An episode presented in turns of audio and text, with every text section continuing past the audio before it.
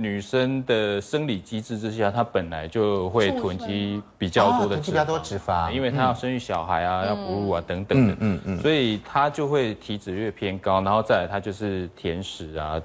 比男生还更更更喜欢吃这些东西，可是他们不见得会胖，对不对？对，他不见得看起来看起来对，看起来，但是变成泡芙了，对，里面都是有泡芙族嘛。对，就是看起来不胖，但是其实呢，他的体脂很高。这种那他们的他们的脂肪是不是都存在内脏当中？对，内脏啦、小腹啊、大腿啊，对这些地方，其实那个发炎指数也会偏高的。对，没错。哈，来，那血糖偏高的就是糖化血色素，这个就跟我们平常摄取这个甜食啊，吃太多。糖有关，对，五十五趴是男生，啊，女生四十九趴也是一半哦。高血压，哎，看起来比较少一点，男生是十七，女生是十。那这张图表告诉我们一个什么警讯呢？大概就是我们走在路上，有两个人，有一个人就有三高的问题。那当然你看嘛，就是一半以上。对耶，比例高达五成。我们来看看这个隐形杀手，就是三高。那三高当然就是高血压。高血糖跟高血脂，那高血压的话呢，血压如果我们每上升十毫米汞柱的话呢，这个中风的危险会立刻增加百分之三十，有这么严重？是，所以说这个血压呢，其实如果它的系统性的普遍都是很高的情况之下呢，它会伤害我们周边的血管嘛。嗯，所以三高其实是一种系统性的疾病。所以它是全从头到脚都是有的，因为血压嘛、血糖嘛，还有血脂，然后随着我们的这些血流在，呃，我们的周边的这些呃器官啊，或是这些血管上面流动，都会有影响。那像这个高血压的话，它就会伤害我们的血管。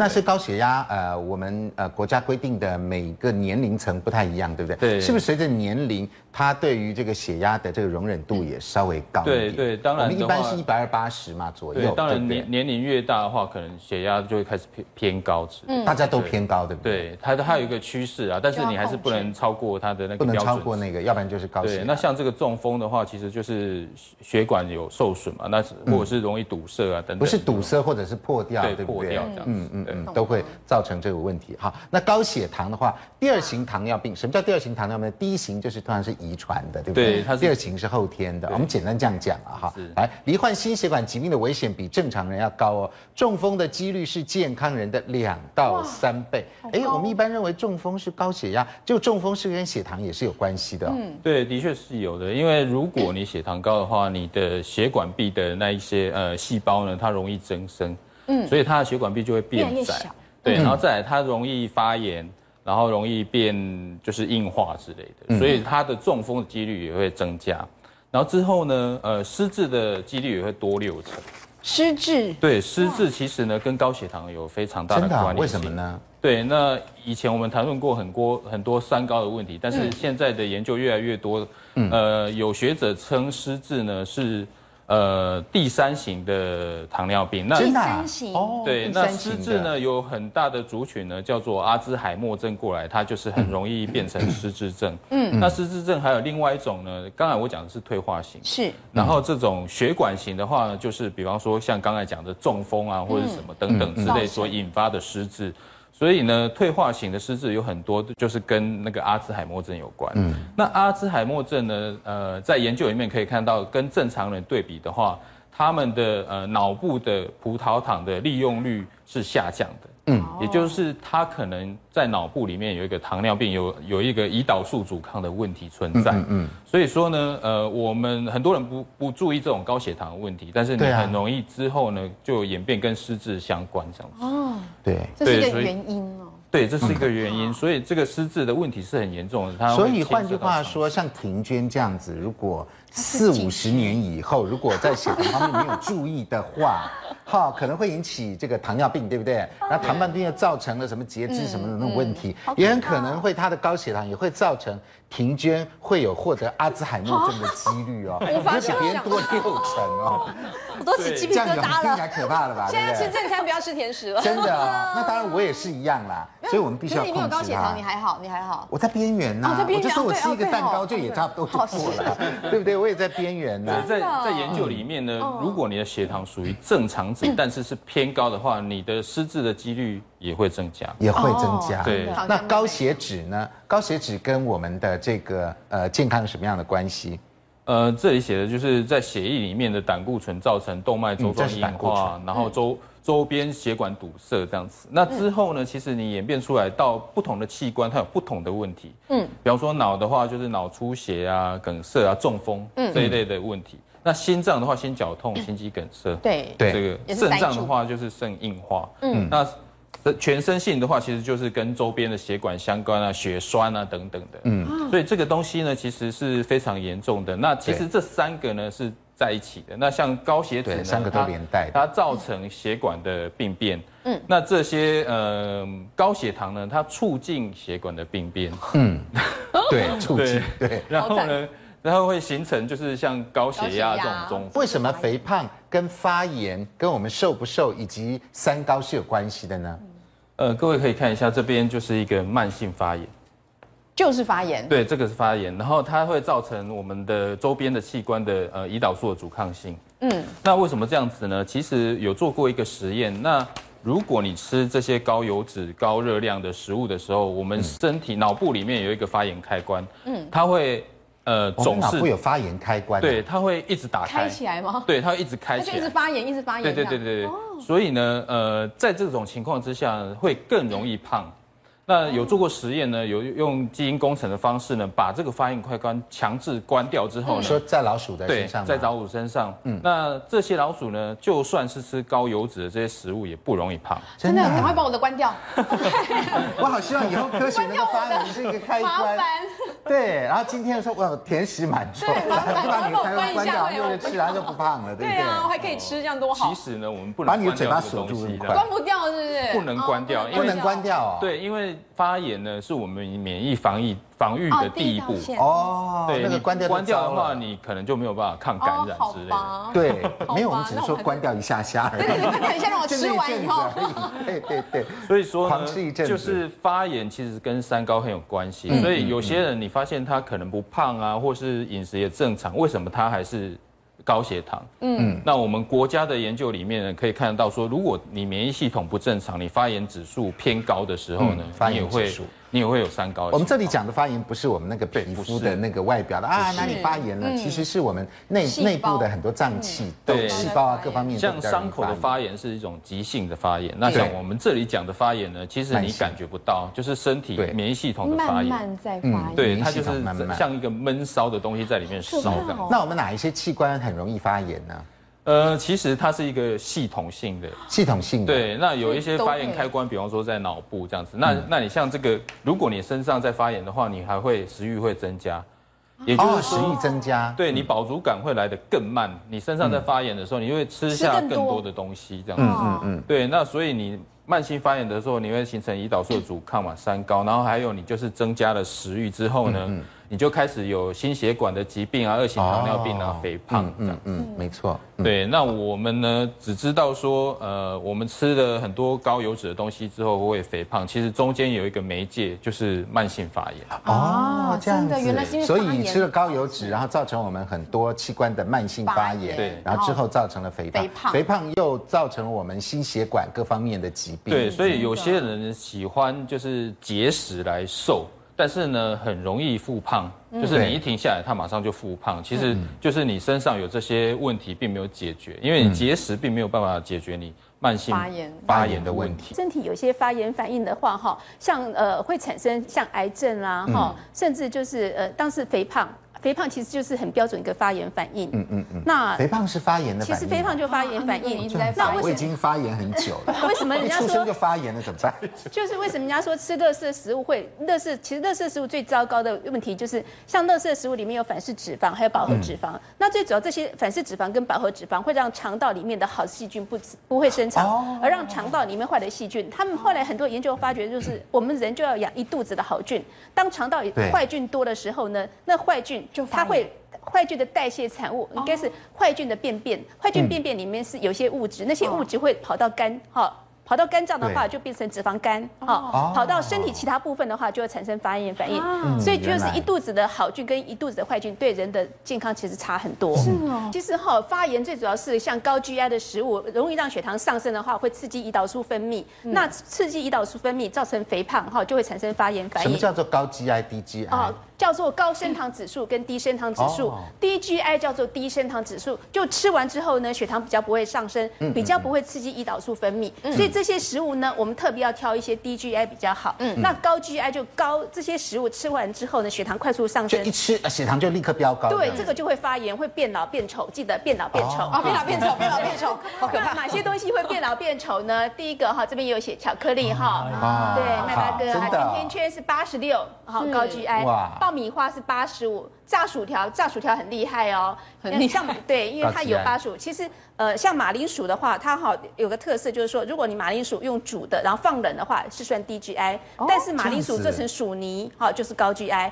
炸成薯做成薯条也是高 GI，因为做成薯泥就很容易消化对吸收了嘛，血糖就比较容易对飙，高。那做成薯条的话，它又跟一个坏朋友在一起，叫做反式脂肪，哦反式脂肪哦，有一个电炸的，对，所以它更更是对身体发所以。那个马铃薯那个食材没有罪过，是我们烹调的 烹调方方式啦是厨师让把它变坏了。对，厨师让它变坏了，厨师你要小心点哈。对对对，海绵蛋糕呢，八十二哈，那像一些饼干的话就七十，好所。以五十以上就算高 GI，对，算高的。哦50以上尽量所以尽量不要吃甜点、零食类，哈，真的。最好不要哈。像至于这样这些五谷类的话呢，尽量的选择比较不容易消化吸收。其实像白米，粗的对像哦糙米才五十五而已，但是你如果做成白米的话就八十一，好，如果是蛋糕跟松饼的话就七十五，对。那嗯，我听意大利面。说饭如果放隔夜就变 DGI，对，是吗？其实真的啊放那个像白米饭放冷之后呢，它里面产生抗性淀粉，就变成低 GI。哦是，所以我们都要吃冷饭所以我们吃那个 寿司就是对的了对了。他们其实他们发觉醋会抑制我们肠道一些就是所谓淀粉酶的分解，哦所以比较不容易消化吸收。所以寿司其实是嘿是低 GI 日本。的人都是比较偏对瘦对瘦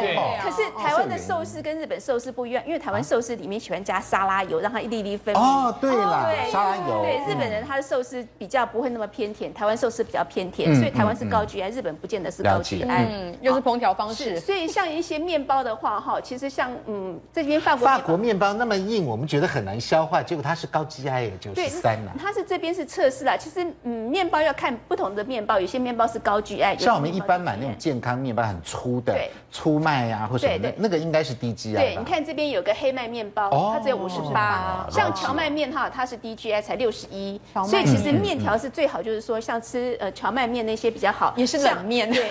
冷面。对对，比较安全一点点，比较低 GI。好像其实呃，像这些。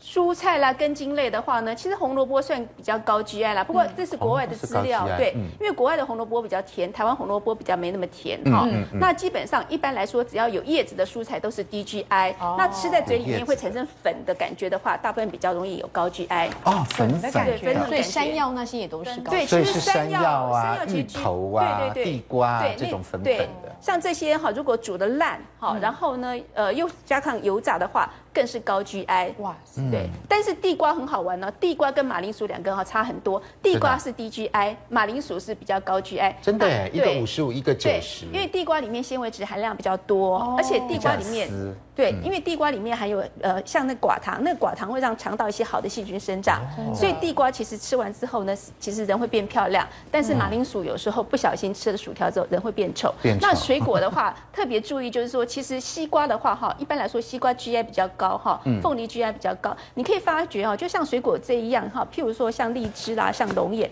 它其实 GI 值比较高。你可以发觉就是我们老人家常说啊，这个水果吃下去会上火。嗯，大部分一些上火的水果哈，好像感觉上 GI 值都比较高。对那比较不上火的水果的话，GI 值都会比较龙眼、荔低。枝、芒果这些哈，对这都是比较高 GI 了。对，好，所以如果说想要让自己变青春、变漂亮的话呢，可能选择那些比较不是很甜的水果会比较安全一点点。基本上奶类大部分都是低 GI，哦，奶类是低 GI 那基本上还有糖哈，尽量不要加，会比较好。嗯好大概就是这样子。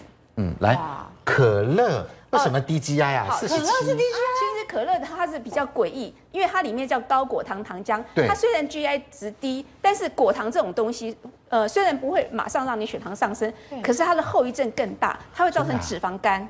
哦，所以有些东西是低 GI，但是因为是果糖的关系，好，不要被果糖骗了，不要被骗了。对，基本上吃在嘴里面很甜的东西，嗯，还是少吃一点，比较少吃一点。对。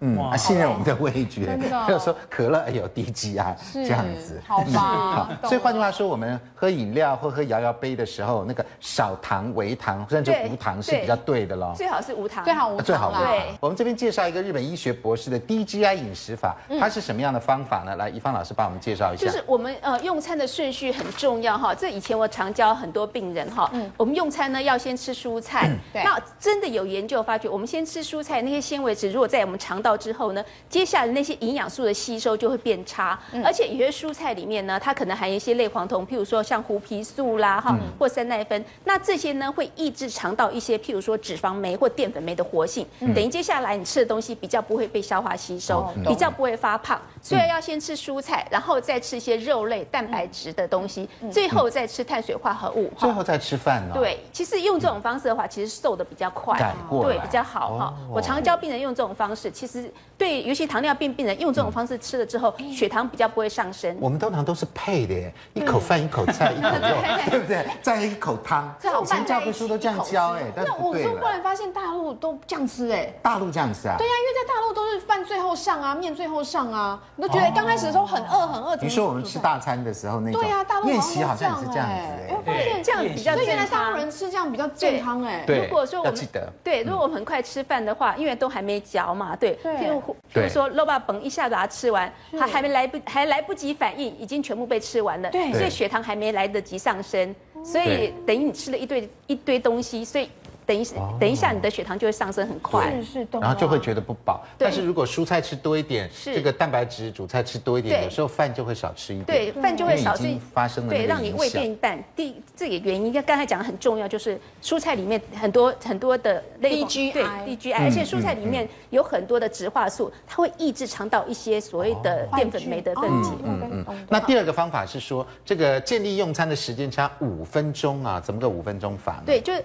因为膳食纤维能够减少碳水化合物分解为葡萄糖，就为什么就是说我们要先吃蔬菜，好，就蔬菜吃完五，就是蔬菜吃完五分钟之后呢，再吃蛋白质，再吃碳水化合物的食物。那如果你真的很饿，你要吃碳水化合物，你真的非要吃饭不可的话，你宁可那口饭在嘴里面细嚼细嚼慢咽，至少嚼个大概呃三十下以后再吞下去。为什么呢？当你嚼三十下之后呢，它会让你的血糖慢慢慢上升，也会让你脑袋告诉你说啊，你已经有东西了，不要乱吃哦，不要乱吃，嗯，比较不会吃太多。有一个方法啦，找人家陪你一起吃饭，然后一直跟他聊天，一直跟他聊天，一直跟他聊天，对，就五分钟了，没错，对吃一口饭聊天，天吃饭一吃都两所以两个小时，对啊，这样 OK，我们不会胖。好，那当然日本。日本医学博士是说，喝完果汁或吃完蔬果后，最好间隔五分钟再用餐。但是呢，其实饭前最好不要喝那么多的果汁。真的？对，因为果汁在饭前其实很容易消化吸收，血糖很容易上升，还是最好不要。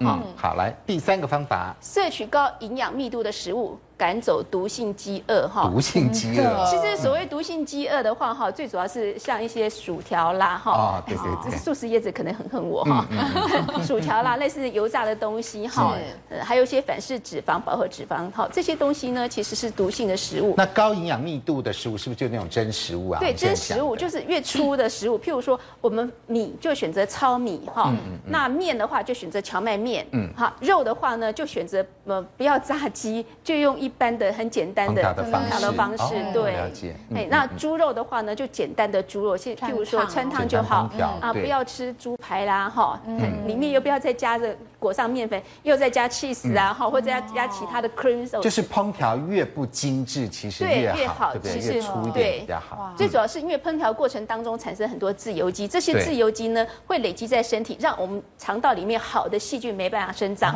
其实讲归一句话，就是说多吃蔬菜。有个好处，就肠道细菌能够长得比较好。对。对，然后呢，吃了些食物呢，其实最重要的问问题就让我们肠道一些坏的细菌长得比较多。肠道里面有好菌跟坏菌，坏菌多就病多，好菌多就病少。对，重点就是养了一肚子好菌才是我们最健康之道。苦瓜它又称为植物的胰岛素，哦看这个名词，你看安在它身上。对呀，对，好，你看它的成分有就是蛋白质、脂肪、淀粉、钙、磷、铁、胡萝卜素、核黄素、维生素 C 等等。你看，尤其是它维生素 C 的含量是番茄七倍，苹果十七倍。好，我今天才知道哦，它维维生素 C 这么高哦。那我们那些那个 Top Ten 怎么没苦瓜？没有，你看它跟什么比嘛？它是跟番茄跟苹果蛋糕。当然，它如果说跟麻辣比，麻辣就比不上啊。对，要跟什么比？好，然后它这个含有粗纤维哦，果胶可以解决便秘，刺激肠道的蠕动。另外，苦瓜的奎宁具有清热降火的功效哦，原来是因为有奎宁就可以降火气哦。另外，身体在接受这种苦味的时候，会刺激唾液跟胃液的分泌，会让我们的食欲增加，而帮助消化哦。吃一点苦，还有可以。刺激这个食欲哦，啊，另外苦瓜的苦味来自于哪里？是三铁类的化合物，不但可以降低发炎，还有这个细胞诱发发炎的反应，还能够取代胰岛素，活化胰岛素讯息传递路径，促进细胞对葡萄糖的吸收。这个字眼我还是帮忙修正一下。好，它不能取代啊，它哪有这种本事取代？嗯，它可以辅助就不得了，辅助了，辅助就不得了了。所以意思就是说。你如果你如果身上里面完全没有胰岛素的时候呢，你就必须要打胰岛素了。这时候就是等于说第一型的糖尿病或者是第二型糖尿病末期的人，他已经完全没有办法处理了。但是如果说是如果说是你是在初期，比如说比如举个例子来讲啊，我们的这个空腹血糖值，我们正常人是希望维持在一百一十以下。嗯，那但是呢，我们卫生署规定呢是一百二十六以上。才叫做糖尿病。那所以如果说你现在空腹血糖是一百一十到一百二十六，那在这中间我们就不称为疾病，可是你血糖又异常，你会看到一个红字，这一个警戒值。警戒值。那这种警戒值呢，我们就叫做叫做叫做啊叫做什么叫做啊呃疾病跟正正常人的中间的一个过渡期。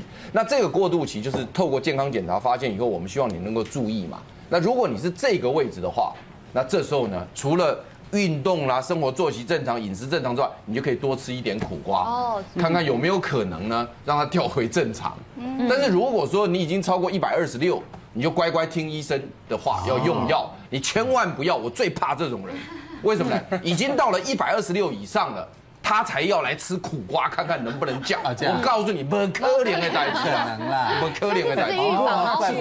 所以它不是，它不是用来治病。它是用来帮你调整那个、那个、那个、那个、那个代谢的一个情况，所以我想这个观念有，我真的很怕大家把这种。健康的食材拿来治病，红曲它就是生长在熟米糠上面的红曲菌所形成的发酵物。一般我们看到红糟酱呢，就是红曲发酵之后的食品添加物，可以可以增加食物的味道跟色泽。那功能就是降低胆固醇、降血压、降血糖、保护肝脏、消除疲劳。好，可是要注意一下。我是不是也要喝点苦瓜汁啊？讲一下我去，还是要红曲？红曲会不会燥？我不知道，等一下请教老师哈。那红曲在发酵过程里面可能会伴随它的色素的代谢而产生毒素，就是曲霉素，多吃会伤害肝肾。另外也尽量不要自己来酿造红曲酱。嗯哦，是这样子哦。原来是发酵。潘老师，红曲是真的有这么好吗？你看这么风行。那现在是这样哈，我我要注意听了哈。如果你做健康检查的时候哈。你的总胆固醇量超过两百，因为总胆固醇超过两百，你的痣就变红了。对。但是如果你不超过两百四的话呢，基本上医生是不会用药。对。好，那因为你要不要用药呢？他还要看你这个人有没有其他的问题，包括你有没有糖尿病，你有没有高血压等等的情况。所以我的意思是说，注意听好，你的健康检查总胆固醇量是超标，但是去看过心脏内科医生。医生说暂时不用用药，要自己做生活作息饮食调整的时候，嗯，这时候这种人可以吃红曲。哦，这样对。那但是你吃红曲的时候呢，必须要认认认明中华民国卫生署属核的小绿巨人标章。这就对了，像这种这种小绿巨人标章，对对对对对，所以这是一个特殊菌。但是如果说你你发现你这些指数都异常，然后医生也认为你必须吃药，医生也开药给你了，麻烦就吃医生开的药。不要像刚刚我讲苦瓜一样，是你明明都应该要吃药了，还想吃苦瓜酱，不可怜的代志啊。他们主要呃叫做红曲菌素 K 这个东西，嗯，对，其实如果说要有功效的话，每天大概至少要十个毫克，十十个毫克，可是注意不要超过二十五毫克每天。为什么？对，因为如果吃太多的话，因为它这个有活血的效果，有延长它的我们凝血时间，吃太多。它会，我们变得有时候会流血不止啊，哦，尤其是一些孕妇啊，或者是要接受手术的人，所以有些人是不是不适合，对，不太适合吃。所以老师这边有一个手板是提醒，就是说，哎，你不能猛吃红曲啊。对，像有些人哈，像孕妇或手术前后的人，但刚刚讲说，因为红曲它要活血嘛，哈，所以今不不要吃。还有就是说，刚刚有讲说，如果发酵不是那么好的话，还有那个菊霉素。对肝肾不好。如果说你本身肝功能、肾功能不好的话，你不要吃太多。然后再第三点就是说，你一定要适量。刚才我讲说，你一天不要超过二十五，而且要，如果你已经在吃所谓呃在降血脂的药的话，你在吃红曲的时候一定要去问医生，对，好，不要自己乱吃。然后再来就是抗凝血剂啊、降血脂这些人要特别小心，在吃这类的药的人一定要特别小心。嗯，好，然后再就是说，长期如果说你有服用这个红曲胶囊的话，它抗氧化。研究的话，它抗氧化能力会下降。我们一颗黄豆啊，一颗黄豆它含有的营养成分非常的多。那大家都知道，一颗黄豆里面有四十 percent 的蛋白质，所以那四十 percent 的蛋白质就叫大豆蛋白。哦，那另外它还有一些脂肪啊，因为大家都知道黄豆里面有一些脂肪，嗯，然后另外它就还有一些所谓的化学物质，叫植物化学物质，像大豆异黄酮等等的，都是大的植物化学物质。嗯，所以我们一直在强调说呢，希望我们饮食当中能能多吃黄豆。对。啊，像我现在呢，每天就大豆，对，全世界都知道，现在全世界都知道，我胖都每天都喝无糖豆浆，所以那其实我就是吃到大豆蛋白、大豆异黄酮，我都吃到了。对，所以。对，所以软磷酸也有，所以我们是鼓励大家能够多吃这种植物性的蛋白质。那我也讲过很多遍，就是说呢，我们人如果每一天所吃的蛋白蛋白质呢，就把它当做当做一百的话呢，那我们是希望说呢。